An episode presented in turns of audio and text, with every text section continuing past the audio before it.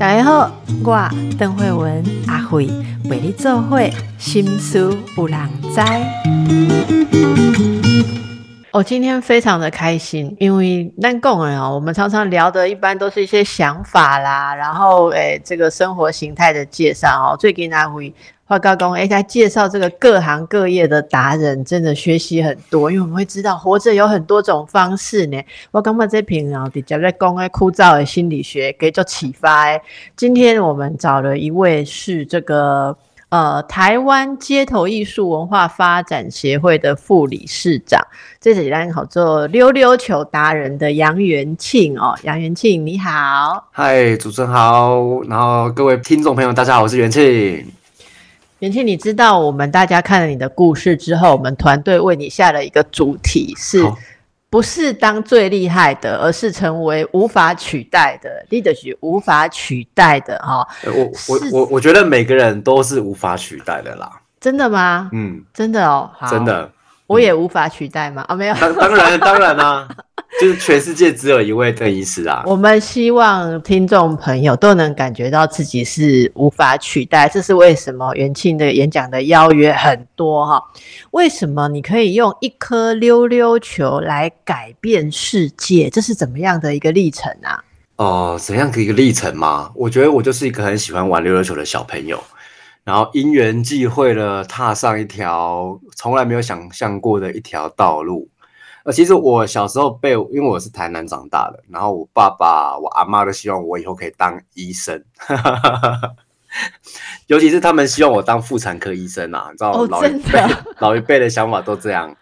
然后就在国中的时候吧，看到一个日本溜球大赛的影片，我就觉得，哎，里面的人好厉害哦，我想要跟他们一样。然后就在那个需要念书的时间点，就是搭上了溜溜球的这班车。嗯嗯，那你一开始是自学吗？自己看影片学吗？嗯，其实从头到尾都是自学，因为那个时候没有老师，只能看影片。然后那个时候影片又很少，画质又很差，然后要自己按暂停播放，那这样学溜溜球。你喜欢溜溜球什么？哦，这个好难形容哦。我觉得光是它会转的这件事情就让我很着迷，哎。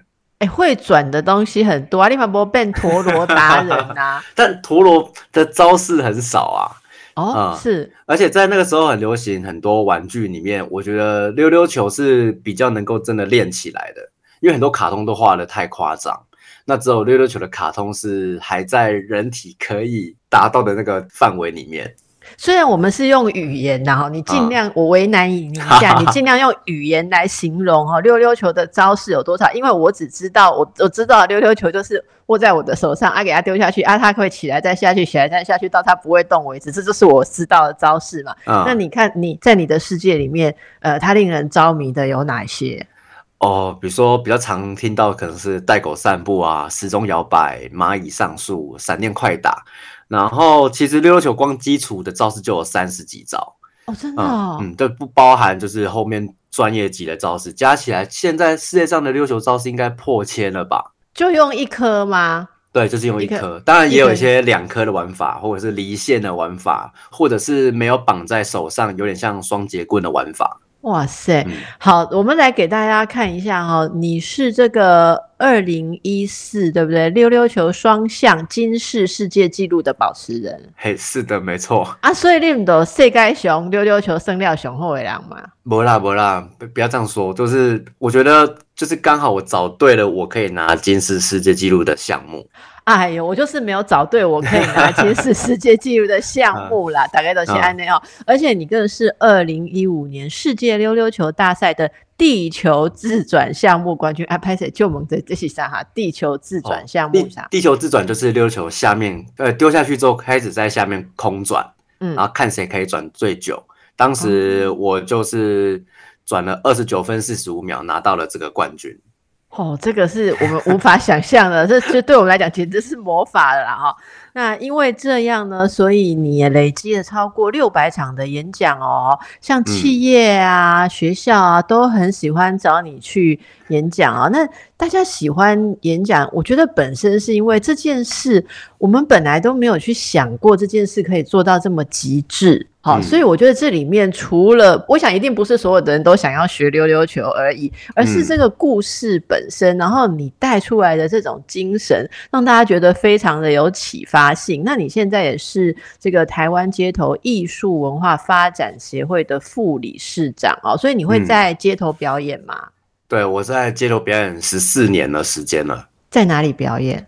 呃，比较常在台北的华山文创园区，那偶尔会去，比如说松烟啊、圆山啊、南港，还有儿童乐园。你是自己一个人个人表演，还是你有一个表演团队？哦，就我一个人，就一个人哦。嗯，那溜溜球拍摄救萌姐哈，可以当饭吃吗？以前的确很多同学会这样问我啊，就是说你拿冠军有什么用，又不能当饭吃。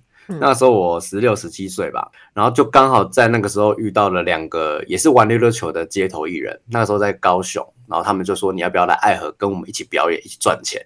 然后那时候听到赚钱两个字，哇！我想说我找到可以当饭吃的方法了，然后就跟他们去爱河，开始我人生的第一场街头表演。那个表演蛮。蛮特别的，就是我明明在做事情，跟我在房间里面做事情是一样，就是放音乐，然后就做造势。可是，在街头就会有路人会停下来，然后给你掌声，然后甚至会有人把口袋里面的零钱跟钞票就放在你前面的箱子里。那一刻其实很有成就感，我觉得，我觉得是一种被肯定的感觉。是，那父母有没有怀疑过你这个志向啊？你说街头艺人吗？还是溜溜球？对对对，都都有吧。因为以前他们以为你会。变妇产科医生。呃，在国中的时候，的确会觉得啊，弄不会读车哦，那我弄会生溜溜球，嗯，的时候的确会怀疑。然后到高中要。考大学的时候啊，成绩一直都不理想。我觉得我爸爸当时有点算是半放弃的状态了，嗯，就觉得好，你没有办法呃当医生啊，你想要念艺术大学嘛？那艺术大学有那个教育学程，你出来也可以当老师啊。我爸爸都是这样子帮我想好的，嗯嗯。然后直到真的到毕业之后，开始在街头演出，然后有越来越多的媒体报道或者是一些节目的邀约。国外的艺术节的邀约，我爸爸开始觉得说，好像可以比较能够放心让我去做这件事情。是，那现在你呃，应该说大部分的时间，你的专职就是表演，对不对？对，就是表演。专职就是表演，有没有教课？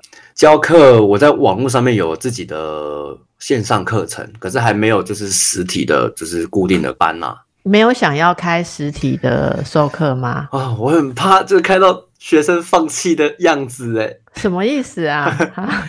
因为溜溜球说实在是一个成就感很低很低的一个玩具，而且大部分的家长也会有一种啊，这个就是才艺而已啦，你不用太认真。你的意思是说，溜溜球就算刚刚讲的那些招式都耍得很好，也不容易被觉得说很神，或者说很成就很高，是这个意思？应该说这些招式你至少要花。一段时间，可能两个礼拜、三个礼拜才练得起来啊，不容易有成就感。这东西其实对小朋友来说就很难从中得到成就感。他爸妈又会觉得说啊啊，练这些以后被冲上当街头艺人哦。对啊，所以你害怕万一教学生的话，学生放弃，而且你是给他尬北来换吧，就是万一他一直练不起来，然后他在那边给你哭丧着脸，你不知道怎么办。因为我真的很爱这个东西，所以我没有办法看别人 放弃它。我懂，我懂，我懂。嗯，那但是如果录影片教学不一样，是不是？你只要完美的输出，啊，这个 对面的听众怎样，你看不到。对对对对对，嗯，哎，这个是一个蛮特殊的。曾经曾经有教过，可是真的，呃，能够坚持到最后的人真的很少。那你自己为什么可以坚持下来呢？你没有像你说的想象的学生那样子想要放弃吗？我觉得就是真的喜欢吧，而且我在我心情不好的时候会选择玩溜溜球，那反而是一个，它同时又是我想精进的才艺，同时又是一个我舒压的管道。嗯，那中间都没有想要放弃的时候，你都没有卡关，就是弄到手指抽筋啊，觉得说我大概爬不过这一座山，没有那种时候吗？呃啊，当然在练招式的时候，可能或多或少会有，可是溜溜球这件事情没有想过要放弃。没有啊，嗯，可那练招式就是像刚刚讲的，有一千多个招式，我第五招练不起来，我练第六招啊。你做别的事会有不想做或放弃啦，哈，但是溜溜球不会，真的不会，嗯，因为真的太好玩你并不是对 所有的事都有这样子持续的毅力，对不对？好像是哦，像我妈是写书法的，小时候她就教我们写书法，然后在我小学三年级的时候，我就 放弃了。对呀，你看，所以你跟溜溜球，你我跟你讲，访谈到现在，我觉得我我已经没有办法拆解，我放弃拆解 溜溜球跟你之间到底是怎么回事。我觉得你们好像是这种命定的结合哈，也不会放弃。而且你看，大家听听看，就是这么喜欢这个这个东西，可是因为太热爱，刚才你讲这句话很打动我，因为太热爱它，所以没有办法忍受。这个来学他的人放弃他，哦，就好像你很爱溜溜球，爱到不能看溜溜球被人家嫌弃或被人家 放弃。我有这种这种执着，这种精神，所以才能够持续这么久。那袁经理曾经说。每一个停下的脚步都是鼓励，每一个离去的背影都是老师。哇，这两句很深呢，可以解释一下吗？哇，这是我大学时候对自己说的话啊，因为在街头表演，真的，你每一个停下来的观众，我觉得那都是一种鼓励吧。因为可能在玩溜溜球这件事情，很多人不被看好，你又能够干什么啊？又不能赚钱。那当街头真的有人停下来问你掌声的时候，我觉得那些都是我前进的动力。然后，当然在街头表演也很现实，你表演的不好，观众就是直接掉头就走。嗯，那你就眼睁睁的看着一个活生生的人从你面前就是离开，其实心情是蛮会备受影响的。然后，可是我会去反思自己，哎，那刚刚是不是表演上有哪里出错，或是哪里可以更好？下次也许他就不会离开，而是留下来把我的表演看完。所以你在街头表演的时候，眼睛是一直有看着说谁过来，然后看得很入神，然后谁摇摇头就说这有什么就走开。你也是会呃观察这些东西的哦。会啊会啊，因为那毕竟不是一个线上的演出，你在现场看到观众，那观众可能也期待你跟他有一些共鸣或连接。所以我觉得你必须要让观众知道，说他也是表演的一份子，那他才会真的陪你一起完成这场演出。那你都怎么让观众觉得他是表演的一份子？啊，比如说我在做一个招式的时候，我会停下来，然后就看一下大家，哎，如果我成功的话，大家要给我掌声哦，类似像这样子的一个互动哦，要有互动哦。